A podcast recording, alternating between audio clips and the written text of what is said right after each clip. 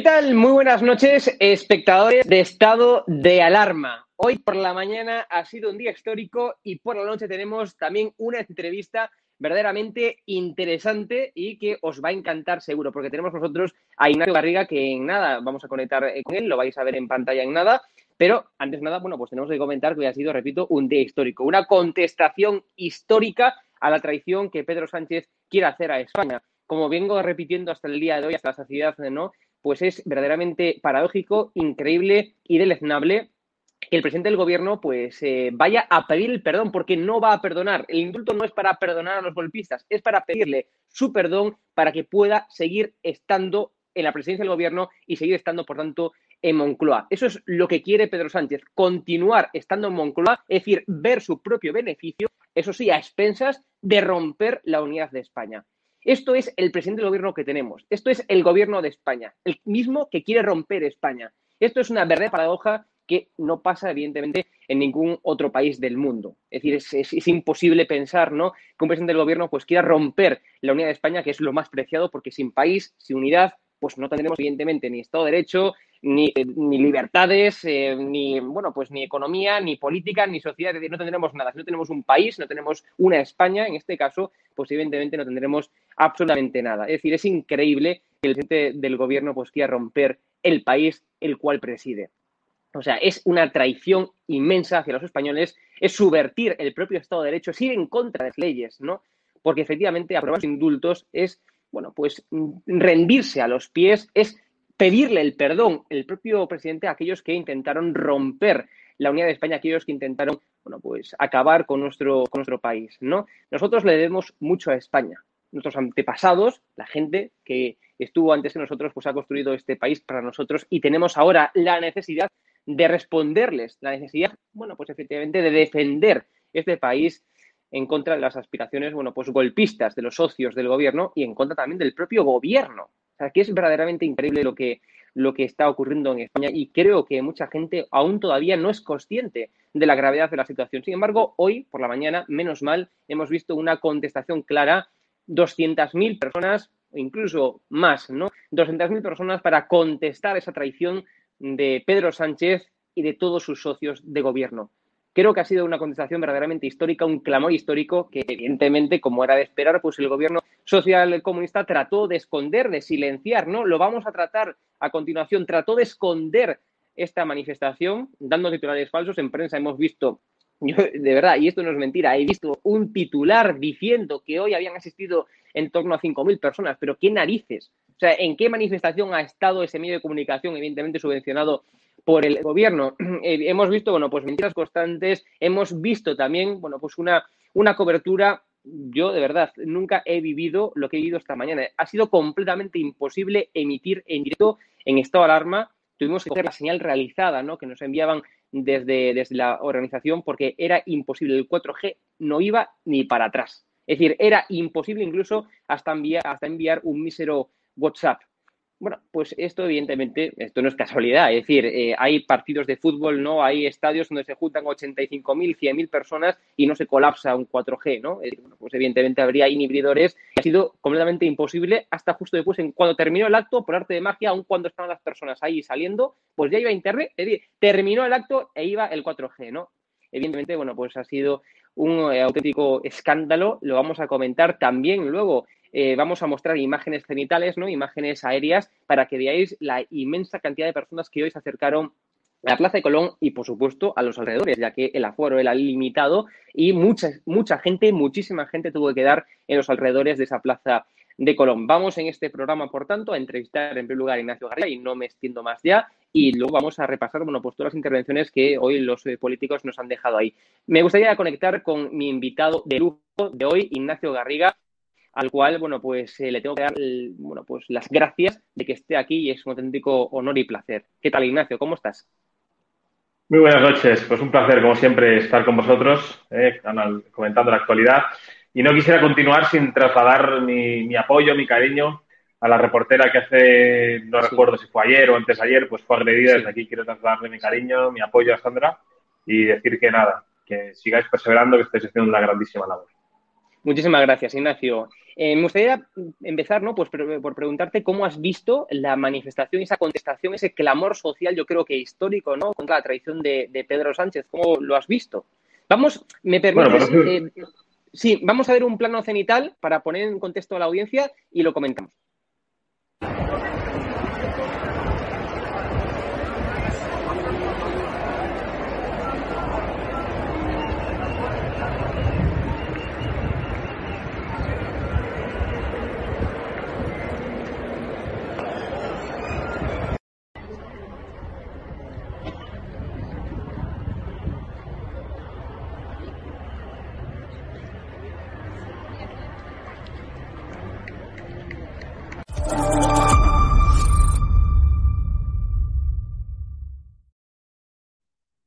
Bueno, acabamos de ver pues las imágenes... Sí, que las imágenes hablan por sí solas. Adelante, Ignacio, perdona. Efectivamente.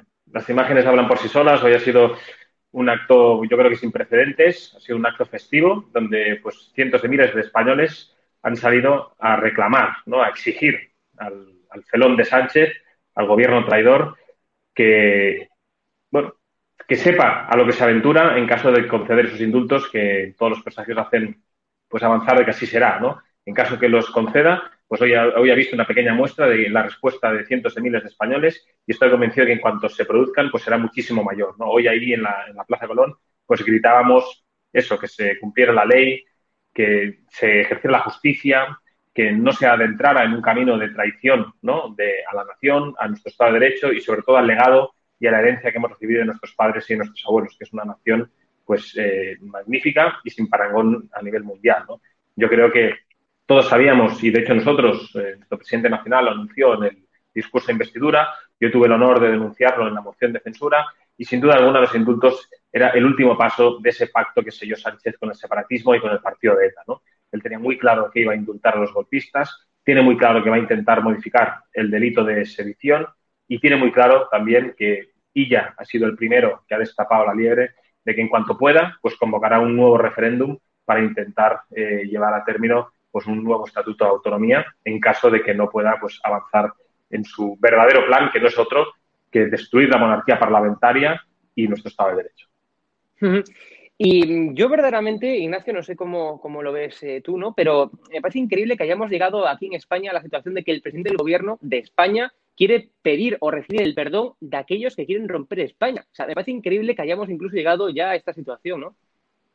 Bueno, efectivamente, eh, pero bueno, eso demuestra el tipo de persona que es Sánchez, ¿no? Solo le importa el yo mime conmigo, está dispuesto a hacer todo lo posible para dormir una noche más en Moncloa y tal es eh, la fechoría que está dispuesto a cometer, que está dispuesto a traicionar a lo más grande que él y que todo español ha recibido una herencia que es nuestra nación, nuestro Estado de Derecho y nuestro, y nuestro régimen de libertades, ¿no?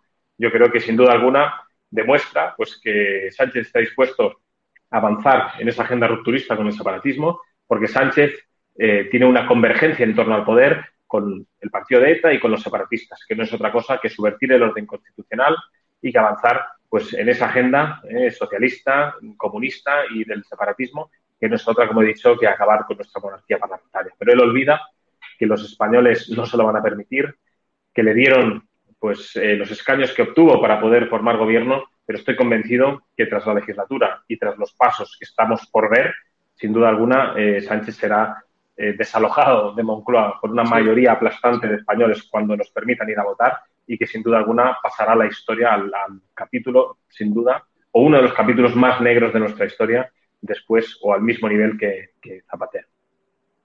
Y me gustaría también preguntarte, Ignacio, eh, como español, pero también como, como catalán, ¿qué se siente ¿no? al ver cómo estos golpistas, como estos verdaderos delincuentes, ¿no? pues van a recibir un beneficio después de haber bueno, pues llevado la crispación, el odio, la división, es decir, todo el mal a la sociedad eh, catalana? ¿Cómo se siente? Yo me sentiría verdaderamente bueno, pues asqueado, enfadado y muchos adjetivos más.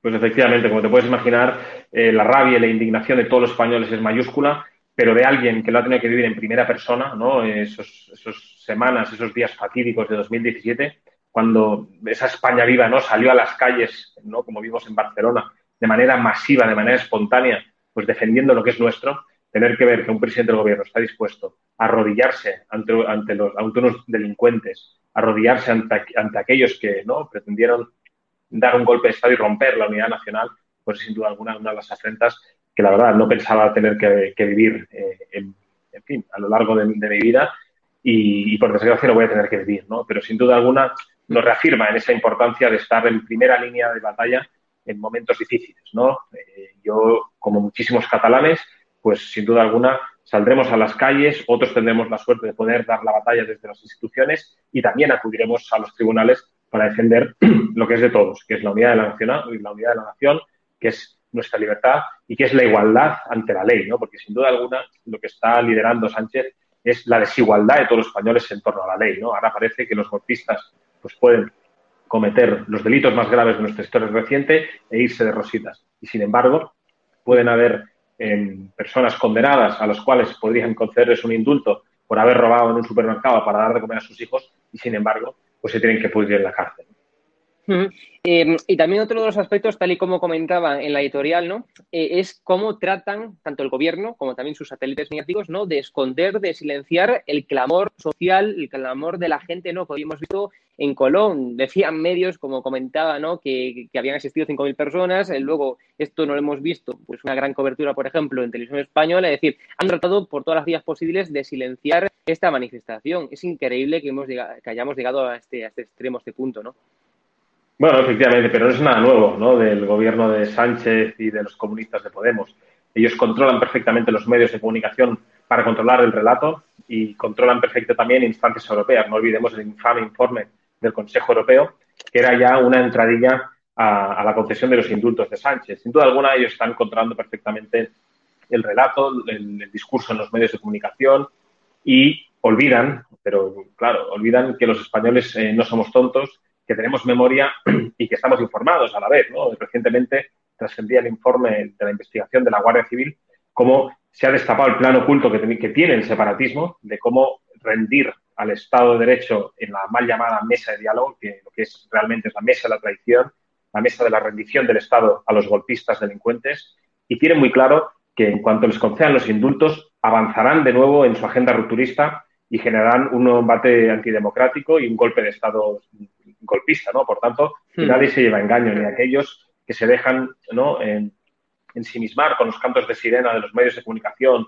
de, informes europeos y de numerosos organismos internacionales que estoy convencido que en las próximas semanas se pronunciarán, que no se lleven engaño. Los golpistas lo volverán a hacer, en cuanto puedan, volverán a intentar subvertir el orden constitucional y seguirán haciendo lo que no han dejado hacer en los últimos 40 años, que es pisotear los derechos y las libertades de los catalanes. Pero olvidan, olvidan, como pasó en 2017, que creían gozar de una impunidad para dar un golpe de Estado y acabaron en prisión.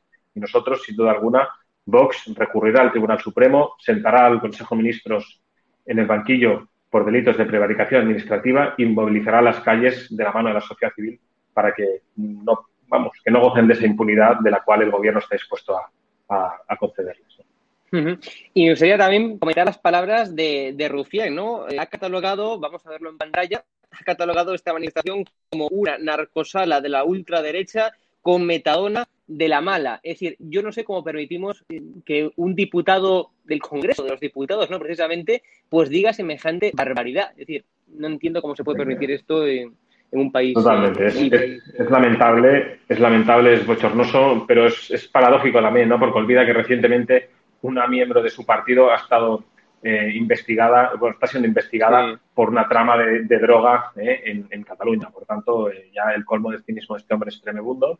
Pero bueno, demuestra, demuestra lo que es de verdad el separatismo y demuestra también, por desgracia, la, connivencia ¿no? o la condescendencia con la que se ha tratado el separatismo durante décadas, tanto por parte del Partido Socialista como el Partido Popular, los sucesivos gobiernos de la nación, que no han dudado en darles competencias cuando lo han pedido, no han dudado en jugar al son de su baile cuando lo han pedido y en definitiva no hay que olvidar que al separatismo no hay que darle ni una concesión, sino que lo que hay que hacer es combatirlo, arrebatándole el dinero, arrebatándole los medios de comunicación y devolviendo las competencias de educación sin duda alguna al Estado, a la nación. Hasta que no hagamos eso, no lograremos derrocar al separatismo. Me gustaría introducir ya a los invitados, los tertulianos que nos acompañan, eh, a Luis Valcarce y a Ron porque les voy a permitir que te pregunten una sola pregunta, porque vamos mal de tiempo. Así que, si me, si Luis, estás por ahí. Sí. Vale, está conectando. Vale, Luis, por favor, dale, dile una pregunta que tienes a Ignacio Garriga y luego venga una sola, por favor.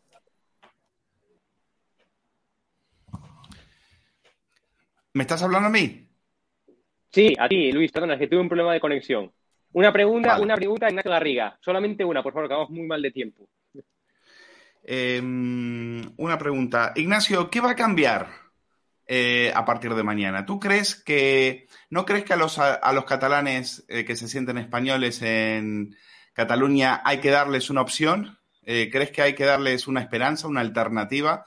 Es decir, esta demostración, mañana los catalanes van a seguir estando oprimidos por el separatismo como, como lo han estado durante los últimos años.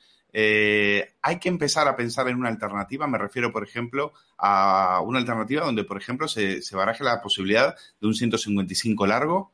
Eh, es decir, de empezar a tomar medidas contundentes más allá de estas demostraciones de amor a la patria, de amor a la Constitución, de amor al 78, que me parece muy bien, pero los catalanes mañana van a seguir estando oprimidos como, como lo han estado en los últimos años. me gustaría saber tu opinión.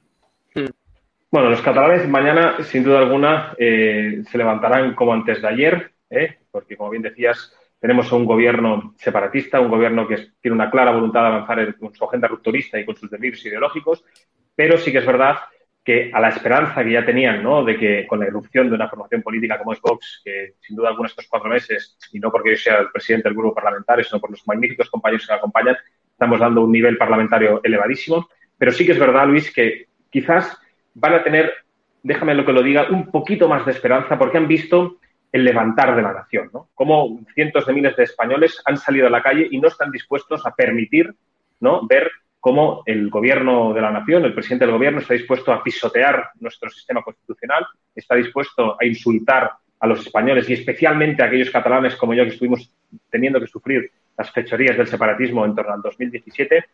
Y por tanto yo creo que nacen mañana les levantarán con un poquito de esperanza, conscientes de que en cuanto Sánchez convoque elecciones, que esperemos que sea más pronto que tarde, hay esperanza para derrocar al socialismo y al comunismo del gobierno de la nación y que surja pues un nuevo gobierno que sea implacable de una vez por todas, que es lo que necesitamos para de una vez por todas pues sacarle competencias al separatismo y empezar a cerrar ese grifo que durante décadas han tenido muy abierto y del cual se han nutrido para seguir pisoteando nuestros derechos, nuestras libertades y llegar a término ¿no? su, su golpe en 2017. Por tanto, yo te diría que se abre quizás un poquito más esa luz de esperanza que ya hace meses, incluso años, pocos años, que se empezó ¿no? a vislumbrar y yo creo que mañana los catalanes han de, han de ver como que está más cerca el derrocar al gobierno de Sánchez y que de una vez por todas eh, gobierne una alternativa que sea leal a los españoles y sobre todo leal a, nuestra monarquía parlamentaria y a nuestra Constitución.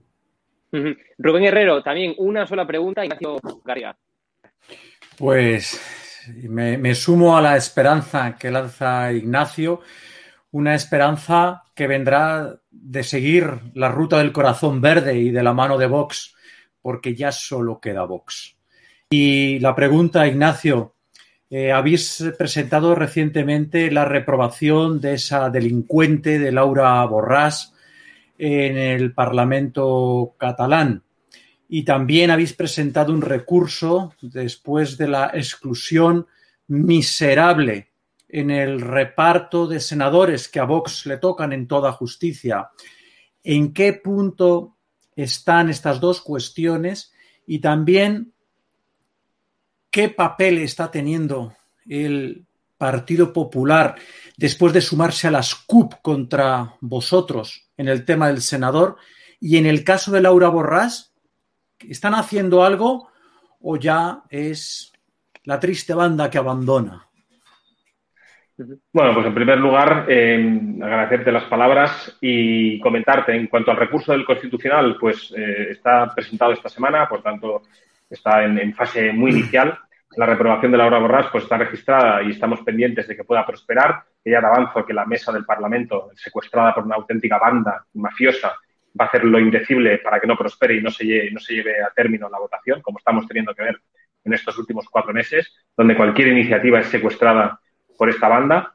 Pero olvidan, olvidan que nosotros no vamos a caer en la desesperanza, que no vamos a dejar de persistir ni de perseverar hasta la victoria final, porque reitero en el mensaje esperanza al conjunto de los catalanes de que, de que Cataluña sí tiene futuro a pesar del separatismo y a pesar de la izquierda. Y ese, y ese futuro lo iremos conquistando día a día, ¿no? Hacerte una puntualización en torno a lo del senador. Sí que es verdad que el Partido Popular votó en la, en, la primera en la Junta de Portavoces de la CUP, pero luego rectificó la votación.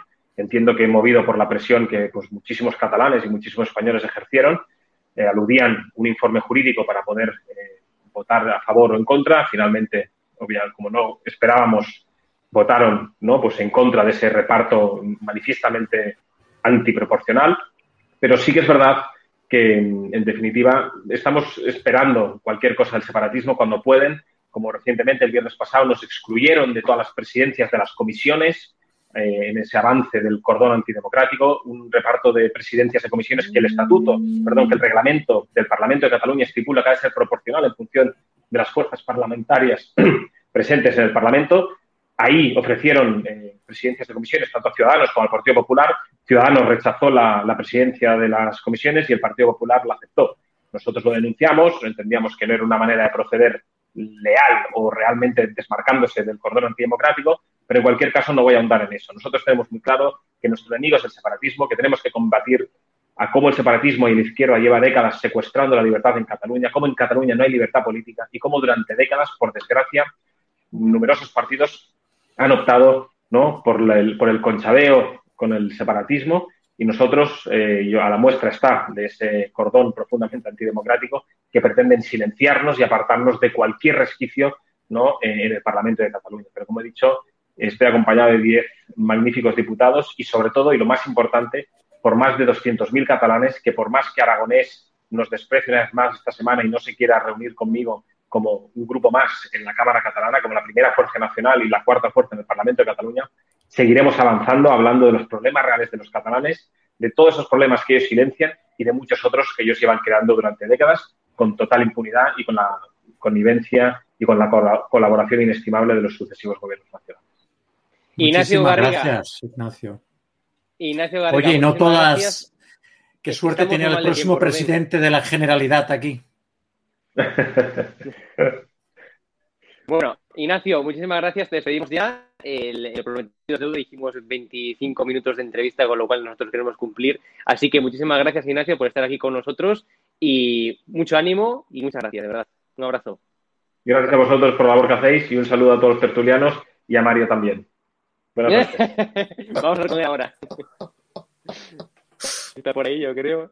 Mario. Lo he escuchado, eh, le he escuchado, que conste que ah, he escuchado, que le quiero mucho y que cuando dicen que no interactuamos, que recuerdo lo que pasó en Lerida aquel día que nos encontramos en plena campaña, que luego además abrimos el diario del Segre abrazados yo a Santiago Abascal, y vamos, debimos perder las elecciones por eso.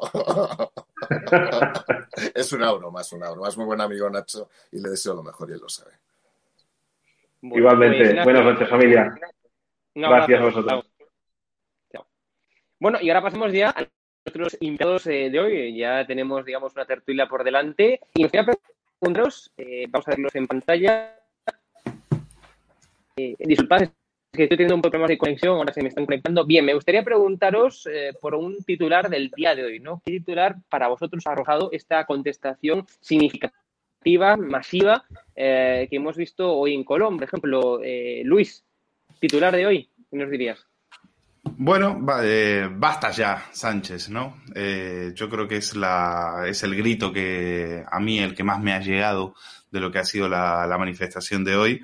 Hay que tener en cuenta que Unión 78 es, es hija heredera de aquella eh, plataforma, eh, basta ya, creada por las mismas personas que en ese momento se estaban enfrentando con, eh, con los asesinos, con los del tiro en la nuca en el País Vasco, y, hoy son los que han llenado esa Plaza Colón con un grito, un grito estruendoso de basta ya Sánchez. Hay dos lecturas, es decir, eh, una lectura que era la que uno podía escuchar en los partidos, en, el, en, los dirigentes del Partido Popular, que a mí me parece, por otro lado, que lo quería resaltar. Creo que el PP eh, al dar una rueda de prensa con Almeida, con Ayuso y con Casado en la puerta de Génova, pues ha querido decir, nosotros también estamos aquí, después de algunas dudas, después de algunas dudas, después de algunas eh, donde se hablaba de perfil bajo y demás, yo creo que el PP ha hecho lo que tenía que hacer, perfil alto, hablar alto y claro. Almeida eh, y Ayuso han, estado, para mí, han, sido los mejores, eh, los que han dejado mayores titulares. Ahí tenías otro gran titular en el caso de Ayuso, la foto de la dignidad.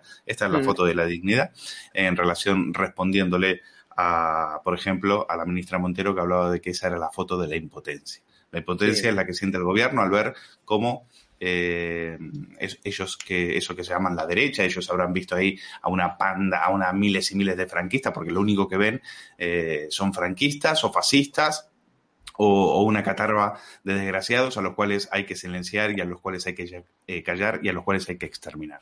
Pues eh, aplaudo la decisión, de, en este caso del Partido Popular, de tener un perfil alto, porque el, el, PP tenía que estar ahí y tenía que eh, hablar alto y claro. Y por supuesto también me, sumo a las palabras que ha hecho Ignacio Garriga y me sumo a las palabras de, los dirigentes de Vox que también han estado, han estado allí y también lo han dejado con toda claridad. A mí me parece que ha sido un, un día fantástico, pero insisto, creo que no podemos aferrarnos permanentemente a la nostalgia. Creo que tenemos que ofrecer un proyecto de futuro, porque en este momento, mañana, los, españoles que viven en algunas comunidades, como en Baleares, como en Valencia, van a seguir siendo perseguidos por hablar el español. Sus hijos no van a ser, eh, no van a poder estudiar en español. Y las próximas generaciones, por culpa de ello, las próximas generaciones no van a amar España, sino que van a amar a su aldeíta, a su pueblecito, a, las siglas de eh, que, le, que le den una paguita y demás. Por lo tanto, eh, yo, yo desde aquí pido una alternativa. Pido una alternativa porque los catalanes que están sufriendo en este momento en Cataluña, con esto no se les resuelve nada. Sí es verdad que es una, demostración de fuerza, pero tenemos que presentar una alternativa. Tenemos que darles una ilusión. Y la única ilusión es un 155 eh, largo, que dure mucho tiempo y que acabe con los chiringuitos eh, separatistas e independentistas y que le permitan dar libertad para que sus hijos puedan estudiar en castellano, para que no tengan que abrir la TV3 y encuentren a un mamarracho diciéndoles que los españoles son unos hijos de puta con todas las letras, o que en el País Vasco se sigan haciendo las maletas y viniéndose a Madrid o a otras zonas para tener que trabajar porque ahí eh, no pueden ni siquiera ni respirar. Por lo tanto, a partir de ahora hay que pensar una alternativa. Ya está bien, me parece, yo me sumo a esos valores, los defiendo, los he defendido toda mi vida, pero creo que hay que dar un paso más y más con, mirando con luces largas al futuro. Mario, Mario eh, un titular también, bueno, un cuerpo de la noticia, como hizo Luis. Me voy al cuerpo, me voy al cuerpo. Eh, bueno, en primer lugar ha sido un éxito colectivo. ¿eh? Yo he estado y en unas condiciones extremas climatológicas con un calor extremo eh, la gente ha soportado. Ha soportado incluso los errores de la organización, que todo hay que decirlo, que hemos pasado algún momento en el que la organización podía haber sido un poco mejor, todo se ha dicho. Y creo que había españoles de todos los rincones de este país, españoles que iban con sus banderas, pero sobre todo iban con su espíritu, iban con su pensamiento, iban con esa sensación de que pertenecen a una nación indivisa que ha funcionado de manera maravillosa a lo largo de muchísimos siglos, ¿no? Y que no se tiene que romper y que no es un discurso el que nosotros hacemos, el que hace la sociedad civil en un grito clamoroso. No, no, es precisamente un discurso extravagante ni un discurso que no se corresponda con la realidad. Hay dos grandes riesgos en nuestro país ahora mismo. La recuperación del espíritu de los vencedores y vencidos, que tanto le interesa a Pedro Sánchez, y por supuesto el de la ruptura territorial. Ruptura emocional con el pasado, en esa especie de pasado improbable o imprevisible que le gusta siempre recrear al Partido Socialista. Y en segundo lugar, la ruptura territorial. Hoy no sé quién estábamos. Realmente, yo siempre pienso en este caso que hay ese indulto conmutativo. ¿no?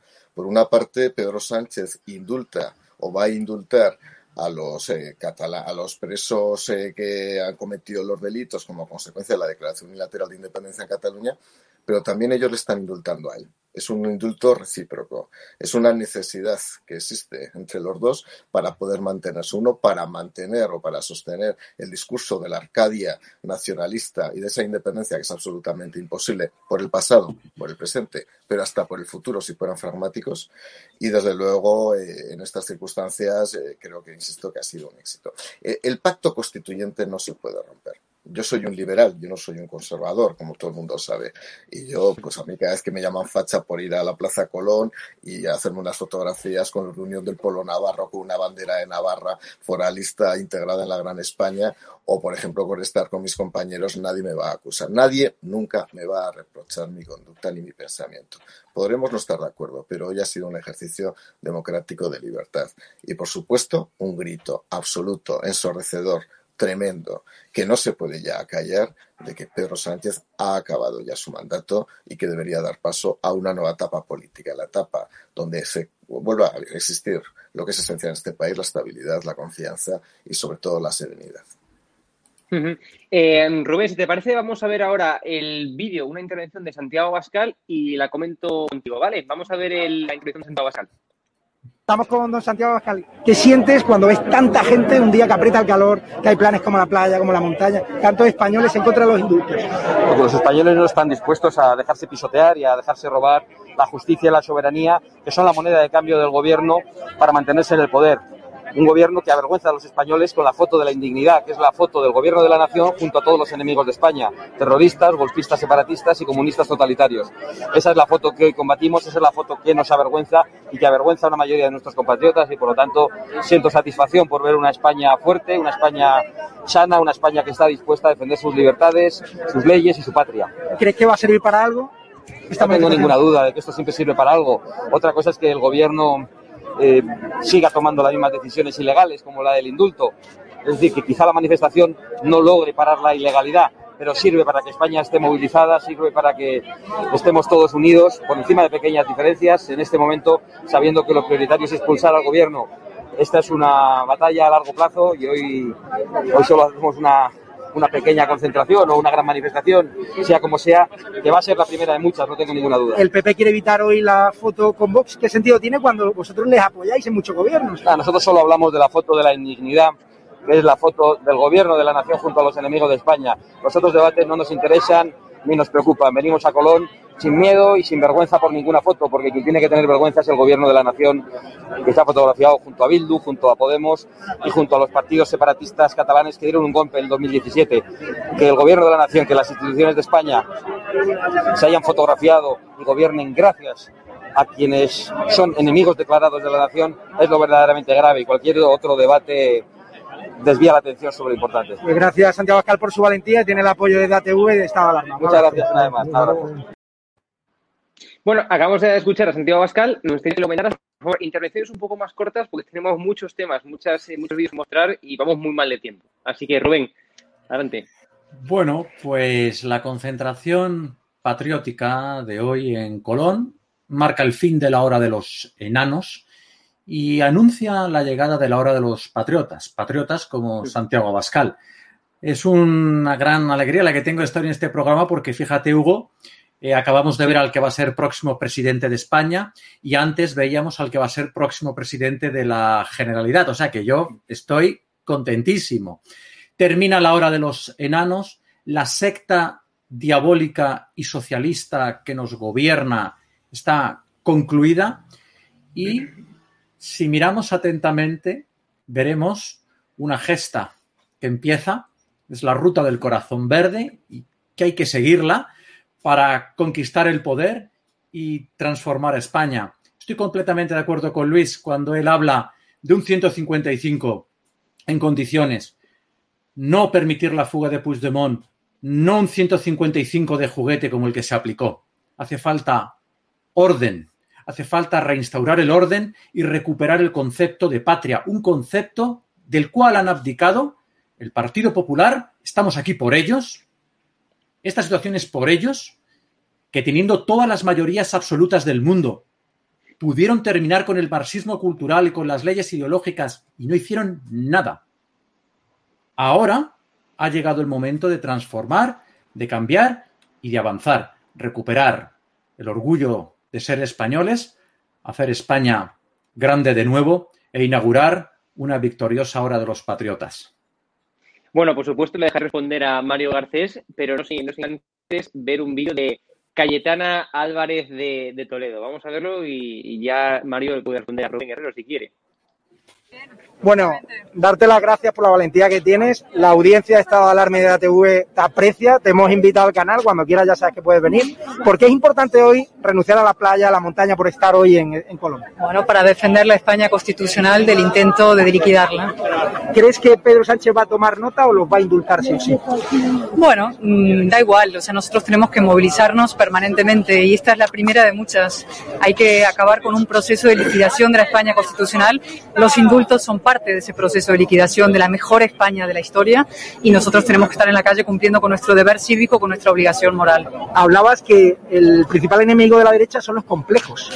Sí, sí, yo creo que siempre me ha parecido insólito, incomprensible hasta qué punto la derecha, no solamente en España, sino en otros sitios, siente miedo y siente complejos. Y el mayor aliado que tiene Sánchez en estos momentos son los complejos eh, nuestros. Entonces tenemos que eh, dejarlos de lado, aparcarlos cualquier tipo de reparo, reticencias y remilgos, salir a la calle salir juntos, personas que no somos idénticas, partidos que no son iguales, pero que sí defienden lo más importante que tenemos en la España democrática. Hoy medios de comunicación hablaban que el Partido Popular quiere evitar hoy la foto de Colón. ¿Qué es eso evitar la foto de Colón? No sé, yo me he hecho muchas fotos hoy, voy a seguir haciéndome infinitas fotos, muchas más de las que me hice aquí cuando vine también en febrero del año 2019 y me las, me las haré todas las veces que haga falta. Yo creo que eso es lo que tenemos que hacer sin ningún tipo de vergüenza y complejo.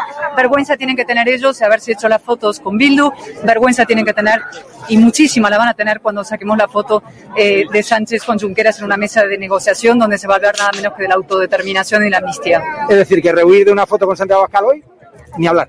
Yo no tengo ningún problema, me haría encantar una foto con quien fuera y desde luego también con Santiago Abascal y quien, quien haga falta. Estoy absolutamente feliz de estar aquí, de verdad. Pues Cayetana, siga así porque hay muchos españoles que te apoyamos y te queremos. Muchas gracias. Y invitada a quedar. Gracias. Bueno, acabamos de escuchar a Cayetana del Toledo. Yo, yo quiero decir ¿no? que efectivamente eh, el Partido Popular bueno, pues tiene gente muy buena. Cayetana del Toledo es un ejemplo, ¿no? También Mario Garcés. Eh, y yo creo que es necesario que continúe en España una fuerza liberal como es el Partido Popular. Con lo cual, Mario, si, si quieres comentar eh, algo más, sí, o bueno, sí. comentar a responder a Rubén o lo que quieras.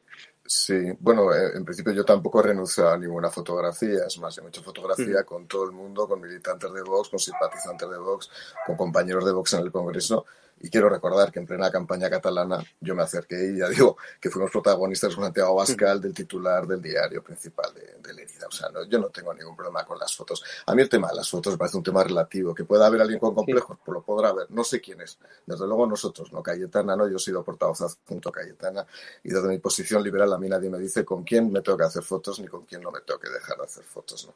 Lo importante, eh, por supuesto, y, eh, Rubén, yo estoy de acuerdo en una cosa. Claro que el Partido Popular ha cometido errores. Por supuesto que hemos cometido errores. Cualquier partido político comete errores. Como Vox está cometiendo errores sin gobernar ya. Como Vox está cometiendo errores sin gobernar. Sí. No somos infalibles. No Apoyaros somos en algunos sitios. Ya, ya, sí, sí, Rubén, desde luego podríamos hablar de muchos temas, seguramente estaría de acuerdo contigo en muchos temas, pero la infalibilidad, desde luego, no es patrón de comportamiento de ningún partido político a lo largo de 40 años, y nos hemos equivocado. Y ahí se podía hacer dos cosas, que es lo que yo hice, o salir del Partido Popular, o intentar desde el Partido Popular, a través de una catarsis interna, volver a recolocar al Partido Popular en una posición que fuera una verdadera alternativa. No estoy de acuerdo, ya lo sé que no estoy de acuerdo que siga habiendo diferencias entre unos y otros. Tampoco son las diferencias tan importantes. Lo digo de verdad, hoy por hoy las diferencias sí. no, no, no, son tan importantes, al punto de que en las elecciones de Madrid creo que hemos demostrado que con un liderazgo sólido, solvente, somos capaces de cubrir una parte del electorado muy importante. ¿no? Y en ese sentido, yo siempre llamo a donde tengamos eh, cosas en común, que son en muchísimas cosas, muchísimas cosas. Decía una cosa Cayetana, y acabo por ser conciso. Eh, Está en juego el pacto constitucional, lo decía antes, está en juego el acuerdo inaugural del año 78, que también tiene sus problemas, evidentemente tiene sus problemas, y donde es posible que no haya un consenso total si habláramos todas las formaciones políticas, pero ha sido la base y fundamento de la mayor etapa histórica de este país en progreso económico y social. Esa es la realidad. Por supuesto que a la vez ha habido zonas de sombra, no lo dudo, Rubén, no lo dudo pero hagámonos fuertes en lo que hemos sido fuertes. Y este ha sido precisamente un movimiento para fortalecer el espíritu del 78. Completamente de acuerdo, bueno. Mario. Eh, Rubén, nada, conciso, por favor, también.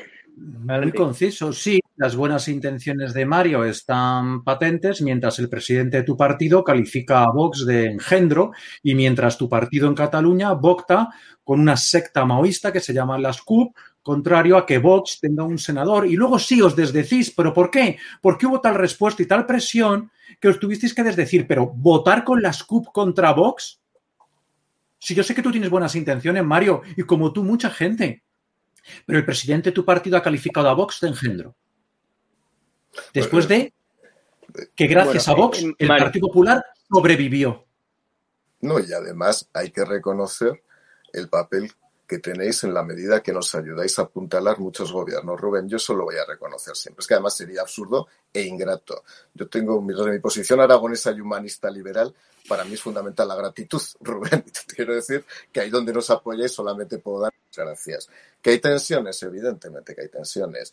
Pero vamos, creo que yo no soy precisamente el modelo de tensión, sino todo lo contrario. Y soy un liberal puro, ¿eh? Y soy un liberal puro. Yo empecé en política con Aznar. Y siendo un liberal eh, tenía que cohabitar el conservadurismo y el liberalismo. Y sabes, Rubén, que no es fácil a veces. Sobre todo por los liberales a veces no es fácil. Somos complicados también muchas veces. Pero teníamos que vivir ese viaje juntos y transitamos juntos. Y lo estamos haciendo ahora entre dos partidos políticos diferentes. Bueno, vamos a ver, lo estamos haciendo bien. Y lo importante es, desde luego, no sé si utilizar la palabra derrocar, pero acabar con el régimen que ahora mismo se ha instaurado, que es un régimen absolutamente eh, lamentable y deleznable por parte de Pedro Sánchez. Bueno, me gustaría ya continuar con, con Almeida, creo que precisamente mucho más, ¿no? Que es versus Vox, ¿no? Y mucho más que hay muchas más intervenciones que ver. Vamos a ver, por ejemplo, ahora a continuación Almeida, lo comentamos con Luis Valcarce. Los valores que nos unen a todos, los valores que nos hicieron grandes, los valores que permitieron la reconciliación, los valores que nos han dado los mejores 40 años de nuestra historia contemporánea, frente a todos aquellos que en vez de pensar en los demás, piensan únicamente en permanecer al puesto que sea para España en el Palacio de la Moncloa. Y por eso le pido a Pedro Sánchez que tome nota, que tome nota.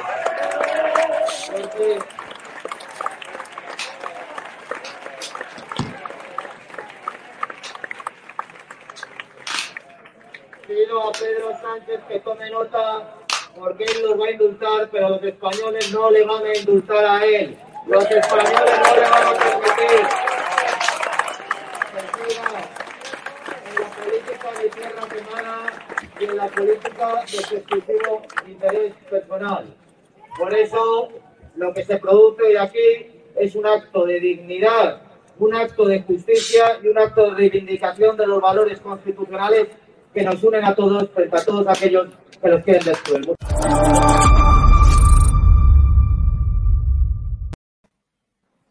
Bueno, Luis, acabamos de escuchar ya a Almeida. ¿Qué opinas? Bien, bien, ya lo había dicho en mi primera intervención, Almeida ha estado bien. Sin duda, Almeida y Ayuso hay que decir que estuvieron mejor eh, que Pablo Casado. Pablo Casado se dedicó a pedir, eh, a pedirle a Sánchez eh, coherencia, lo cual es imposible. Es decir, no le puedes pedir a Sánchez coherencia, es como pedirle que no mienta, ¿no? Sánchez miente al mismo tiempo que respira. Por lo tanto, eh, pedirle coherencia. Por eso ahí yo noto una, una diferencia de discurso entre Vox y PP. Es decir, Vox le está diciendo a Sánchez, vete, vete. Tú no eres digno de tener ese cargo, tienes que irte y te vamos a echar. El Partido Popular le pide coherencia. Entonces, eh, creo que eh, en ese sentido yo he hecho en falta un poquito más de, bueno, de colmillo, de colmillo político, ¿eh? no se puede estar permanente, no se puede decirle a Sánchez coherencia y al mismo tiempo después tenderle la mano y empezar a, eh, a, negociar bajo cuerda eh, en, diversas cuestiones como hemos visto a lo largo de la pandemia, ¿no? Entonces, yo creo que ahí el, el, el, Partido Popular ha ido de menos a más, ¿no? Es decir, la, la postura del Partido Popular, por ejemplo, con respecto al tema de los indultos, en la campaña electoral fue, fue vergonzosa. En una entrevista en RAC U, Pablo Casado tartamudea cuando le preguntan por los indultos. No es claro, no es absolutamente claro. Y es más, la número tres, Eva Parera, insinúa que está a favor de los indultos. Me alegro que ahora el Partido Popular haya rectificado y parece que ahora eh, se han dado cuenta de que eso es una ignominia y que no pueden apoyar a Sánchez en esto. Entonces, eh, yo creo que hablaba María, hablaba Cayetana Álvarez de Toledo sobre el tema de los complejos. Yo sigo diciendo que no es un tema de complejos porque cuando tuvieron que decapitarla a ella, no les temblaron las, eh, las piernas, no les temblaron el pulso. No tienen complejos. O sea, si tú tienes complejos, tienes complejos de día y de noche. Pero cuando es para eliminar a los suyos, ahí no tienen ningún tipo de complejos. Entonces, yo soy de los que piensan que cuando el Partido Popular tomó algunas decisiones, como durante la etapa de Mariano Rajoy, de eh, hacer un 155 bien cortito que no se note para salir corriendo de Cataluña, lo hacían por convicción, lo hacían porque entendían que eso era lo que tenían que hacer. Y ahora me parece bien que salgan a defender la Constitución, que salgan a defender los valores del 78, que salgan a defender a la democracia, pero cuando tuvimos esa posibilidad en el 2017, esa posibilidad de oro, que era hacer un 155 largo y acabar con los chiringuitos independentistas y acabar eh, con toda esa mafia, no lo quisieron hacer. Tampoco lo quiso hacer Ciudadanos, que pidió elecciones rápidamente. Y los catalanes se fueron, y, los, y el Partido Popular se, eh, se, se, se desentendió y ahí se acabó el problema. Por lo tanto, yo era de los que decía, mira, Unión del 78, cambiémosles el nombre, pongamos Unión 155, porque el régimen del 78, durante estos 40 años, y esos valores que yo defiendo, pero no han estado a la altura de los derechos y de las libertades de los catalanes, al contrario. Los dos partidos han dedicado, los dos partidos mayoritarios se han dedicado a mercadear con los derechos civiles de esos, eh, de, nuestros compatriotas en regiones del País Vasco, en regiones como Cataluña y ni hablar en Valencia, en Baleares, donde gobernando el Partido Popular, pues ni siquiera podían hablar eh, o podrían eh, tener el derecho a que sus hijos estudien en su propia lengua. Entonces, está muy. Una cosa son los discursitos y otra cosa es cuando pasan a los hechos. Y yo ya estoy cansado, estoy harto de estos discursitos que al final a nuestros compatriotas que mañana se van a levantar y van a seguir siendo oprimidos por la bota separatista, van a seguir eh, eh, viendo cómo sus libertades se, reducen, se restringen y siguen siendo menos libres. Y esa constitución no está, esa constitución no, eh, cuando ha tocado defenderla, pues no lo han hecho. Entonces, cámbienle el nombre, quítenle el 78, pónganle Unión 21, vamos a empezar de nuevo. Pero vamos a empezar ya y vamos a darles una alternativa. Porque si no, esto se va a quedar en una foto. Y yo no quiero que se quede en una foto. Yo quiero que se quede en una alternativa para que esas personas dentro de 10 años sean más libres de lo que son ahora. Eh, ya que mencionabas a Ayuso, Luis, vamos a. No te marches, no, continúo contigo. Vamos a ver a Ayuso y lo comentamos, pero rápidamente, ¿vale? Vamos a verlo. Pretenden robarle la soberanía al pueblo español, pretenden de manera unilateral e ilegal trocear una parte de España, como es Cataluña, y el presidente del Gobierno ha pasado de ser un inspector a ser un cómplice de lo que está sucediendo. Por eso, desde la Comunidad de Madrid, queremos reivindicar la unidad de España, la soberanía del pueblo, la Constitución y también el papel del rey. ¿Qué va a hacer el rey de España a partir de ahora? ¿Va a firmar esos indultos? ¿Le van a hacer cómplice de esto?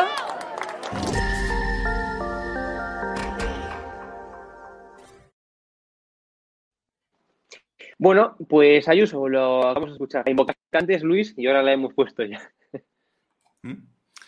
Eh, bueno, en relación a Ayuso, eh, hay que decir que Ayuso ha eclipsado al resto de dirigentes del Partido Popular. Está, en un momento celebrity.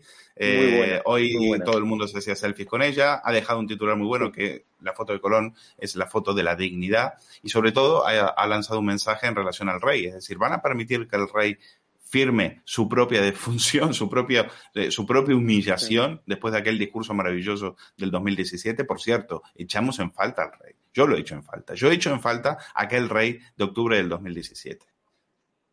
Yo he hecho en falta a ese rey que no pidió diálogo, sino que directamente pidió que se acate la ley, que, que recordó que con el Estado de Derecho no se negociaba. Se acataba y se respetaba.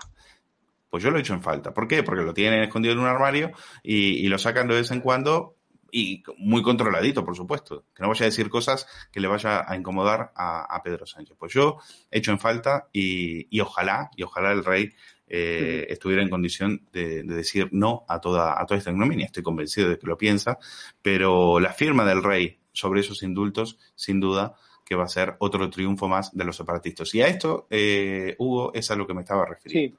Es decir, está muy bien lo de defender algunos valores, pero los valores también se defienden con hechos. Y no podemos permitir una humillación semejante al quien es el jefe de Estado, cuando después en octubre del 17 salió a dar la cara y a, pelear por todos los españoles y a decirles a los catalanes que no estaban solos, que nosotros íbamos a luchar por ello.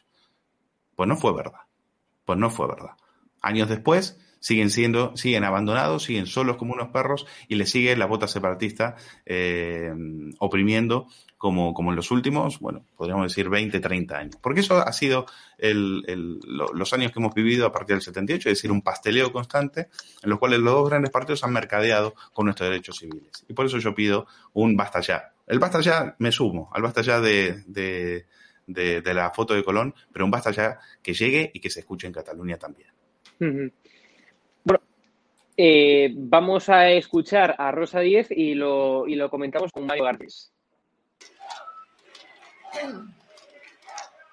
Hoy, hoy, en la Plaza de Colón, como decía antes, a la sombra de la bandera de España, nos hemos unido ciudadanos de todas las ideas y orígenes, orígenes y credos, hombres y mujeres de todas las edades, para frenar la deriva de un gobierno inepto, parasitario y autoritario, y para decir alto y claro, basta ya.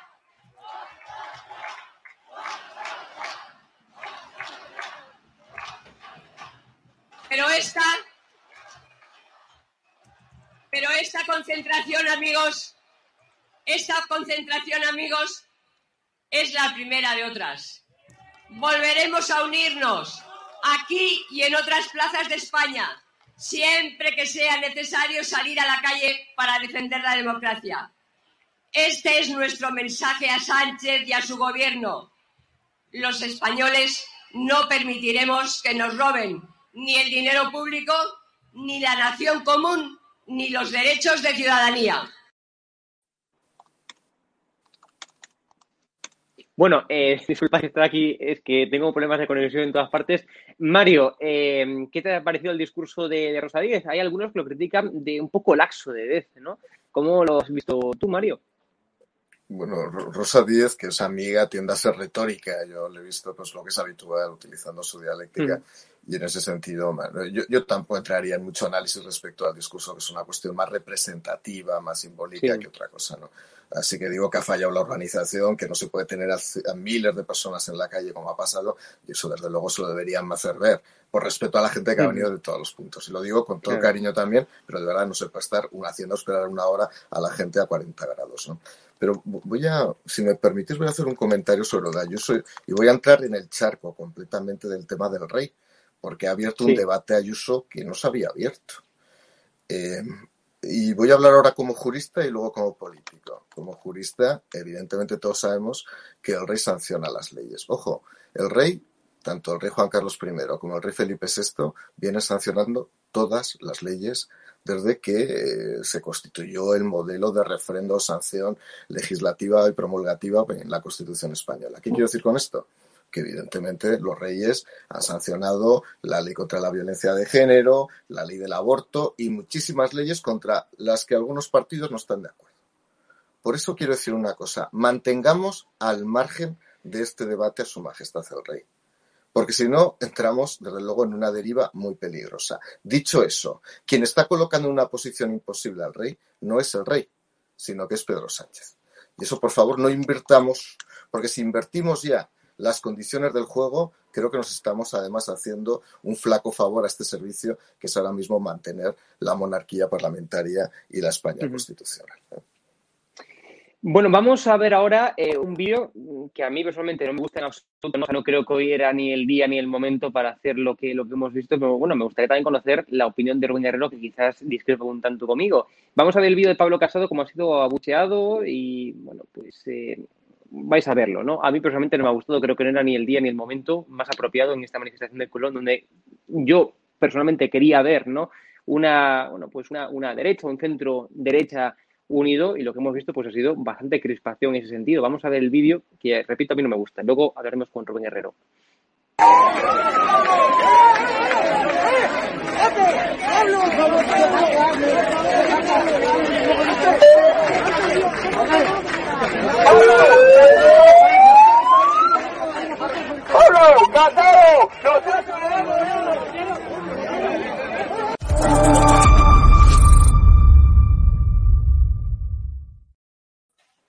Bueno, Rubén, ¿tú qué, qué opinas?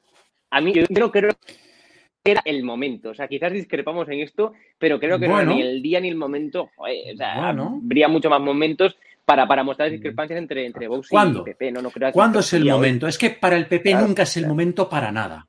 Para el PP nunca es el momento para nada.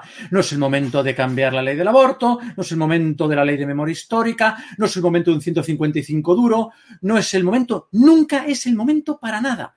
Eso sí, su momento de llamar engendro a Vox sí lo tuvo. Su momento de despreciar sistemáticamente a Vox sí lo tiene. Ah, claro, amigo. Vas por la vida haciendo amigos y en ocasiones te puede pasar esto que tampoco es que le hayan hecho nada mm, raro ni le han dicho, nos has abandonado. Bueno, no te puede abandonar el que nunca estuvo ahí, porque este partido hace tiempo que ya no está ni se le espera. Piden coherencia a, Pedro Sánchez, que le ofrecen sistemáticamente todo su apoyo a Pedro Sánchez.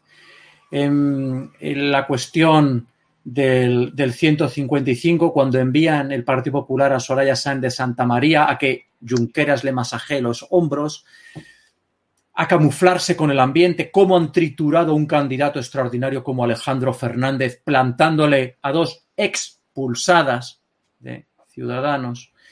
Y ahora te encuentras con esto. Claro, Pablo Casado lo que ha hecho es primero montarse una ruedecita de prensa oficial con Isabel Díaz Ayuso y Almeida ¿Era el momento de hacer una rueda de prensa al margen? ¿Por qué no han entrado en la manifestación y, por ejemplo, han hablado con los micrófonos de estado de alarma, como si ha hecho Santiago Abascal? Para ellos nunca es el momento para nada. Ellos solo quieren el perfil bajo, el estudio de mercado de Narciso Michavila y a ver si cuela otra vez lo del voto útil.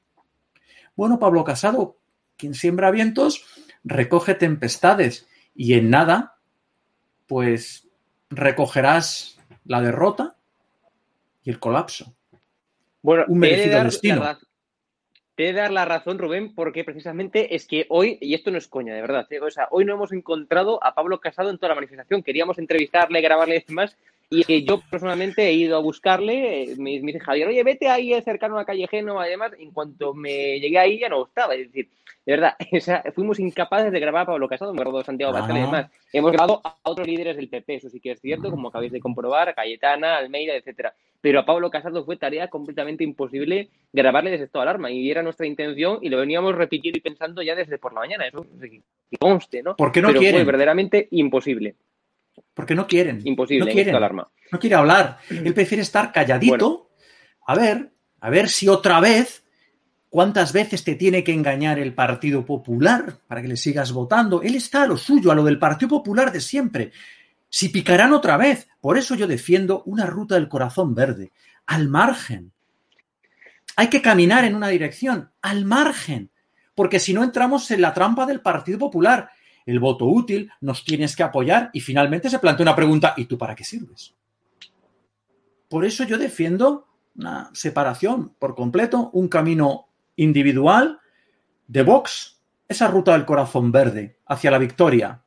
Y el PP, pues en su momento, serán ellos los que tendrán que sumarse y ayudar o desaparecer. Vamos a continuar con otra noticia que nos quedamos sin tiempo y es que Espadas arrasa contra Susana Díaz en, la, en las elecciones de, en las primarias, perdón, del de, PSOE de Andalucía. Está viendo en pantalla. Espadas arrasa a Susana Díaz en el recuento de las primarias del PSOE de Andalucía. Y bueno, me gustaría comentarlo ya para finalizar, pues, eh, con, con, mi gran amigo Luis Valcarce.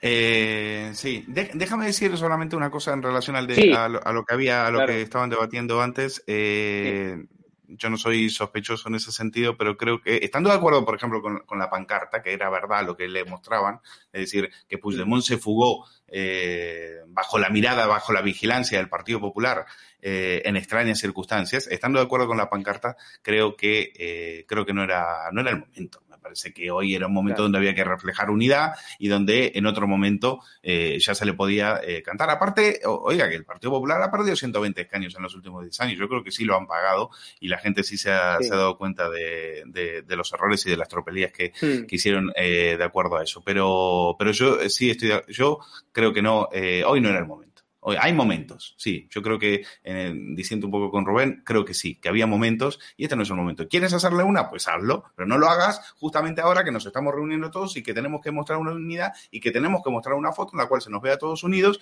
para eh, echar al felón. ¿Vale? Hay momentos, creo que hay momentos y hay, y hay momentos, también hay algo que se llama oportunidad. Y, ese, y este no era precisamente el momento, aunque estoy de acuerdo con la pancarta que había. Eh, independientemente de eso, me preguntabas por espada. Eh, Espadas y, Susana Díaz. No sé, creo que han visto a Pedro Sánchez meter votos en una urna ¿eh? en, las, en, las primarias de, en las primarias de hoy. Habrá que, habrá que investigarlo. Bueno, es coña. Eh, creo que es una buena noticia para Sánchez y se entierra, se acaba la, carrera política de, de, Susana Díaz, esa Susana Díaz que para muchos era la que se iba a coger el ave, iba a venir a Madrid, iba a poner fin a Pedro Sánchez.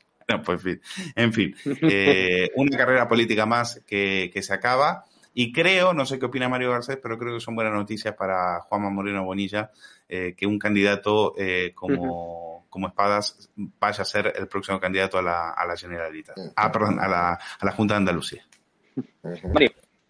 Bueno, así es. En primer lugar, el, rastro después de la batalla, el día de la batalla, dejaba un partido socialista en Andalucía muy dividido, muy dividido. Yo he estado estos días comentando con varios diputados andaluces socialistas y la situación era muy tensa, extremadamente tensa. Yo estoy convencido que Sánchez hoy no tenía puesta la mirada en Colón, la tenía puesta más en Sevilla. Se jugaba mucho más en Sevilla que lo que se jugaba en Colón. Para él lo de Colón, en el fondo ya, oye, todos sus trompeteros mediáticos ya lo medirán, ya nos medirán en, función de nuestras fotos o nuestras no fotos, pero eso le daba igual. Él estaba jugando su futuro político en Andalucía ahí.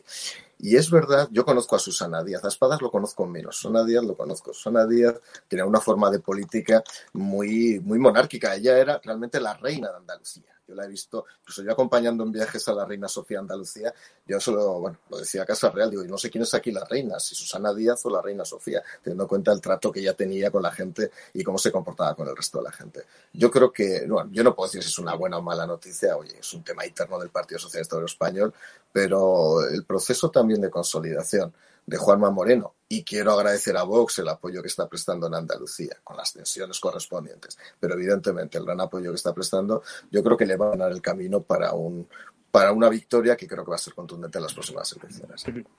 Bueno, ha sido un placer compartir tertulia con, con vosotros, Rubén, Mario, Luis.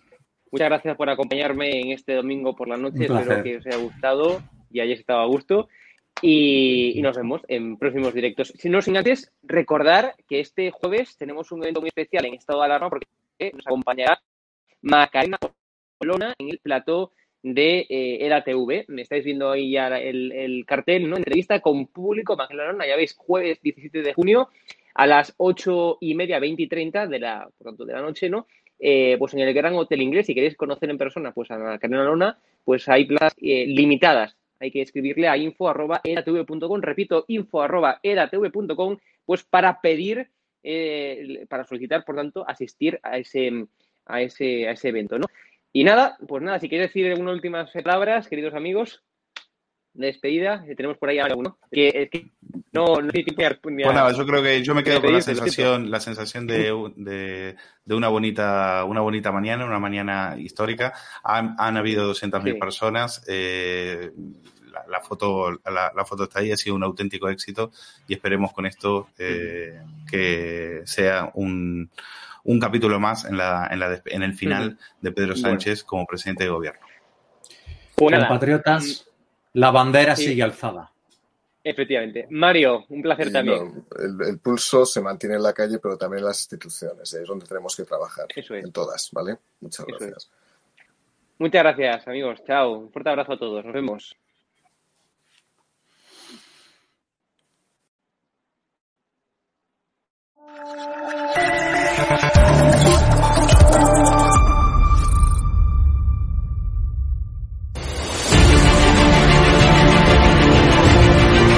Usted está siendo investigada por presunta administración desleal. Después es una vergüenza que la extrema derecha mediática... ¿Quién es la extrema derecha? Los que contratan...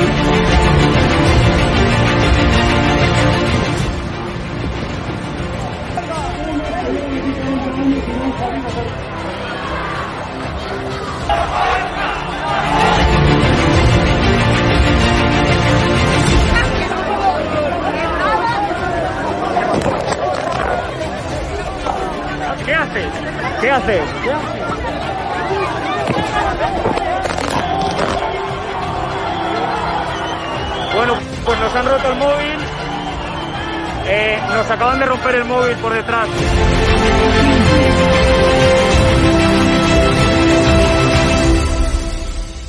edatv.com, ¿vale? Pincháis aquí y ponéis los datos fundamentales. Y ahora, como veis, eh, nos pide que firmemos este contrato de suscripción, lo leéis con calma, por supuesto, y le dais a continuar. Y ahora nos pide que introduzcamos pues una contraseña, y le doy a continuar. Y ahora me pide que confirmemos el correo electrónico. Eh, habréis confirmado vuestro correo electrónico y os pide, ¿vale? Que elijáis una membresía. Está gratis, mensual, semestral, anual, ¿vale? Pues podéis elegir, por ejemplo, si queréis ayudarnos pues con 9,99 euros al mes y con la tarifa eh, plata, pues le dais a aceptar y suscribirse. Pincháis aquí y como veis, ya os dice aquí, os pone todo claro, a Fact Consulting, plata, tarifa plata mensual, 9,99 euros, le dais a pagar y os verá ya pues el TPV, ¿no? Ponéis vuestra tarjeta bancaria, ponéis la caducidad, el código de seguridad y ya podéis llegar a pagar dándole a este botón automáticamente.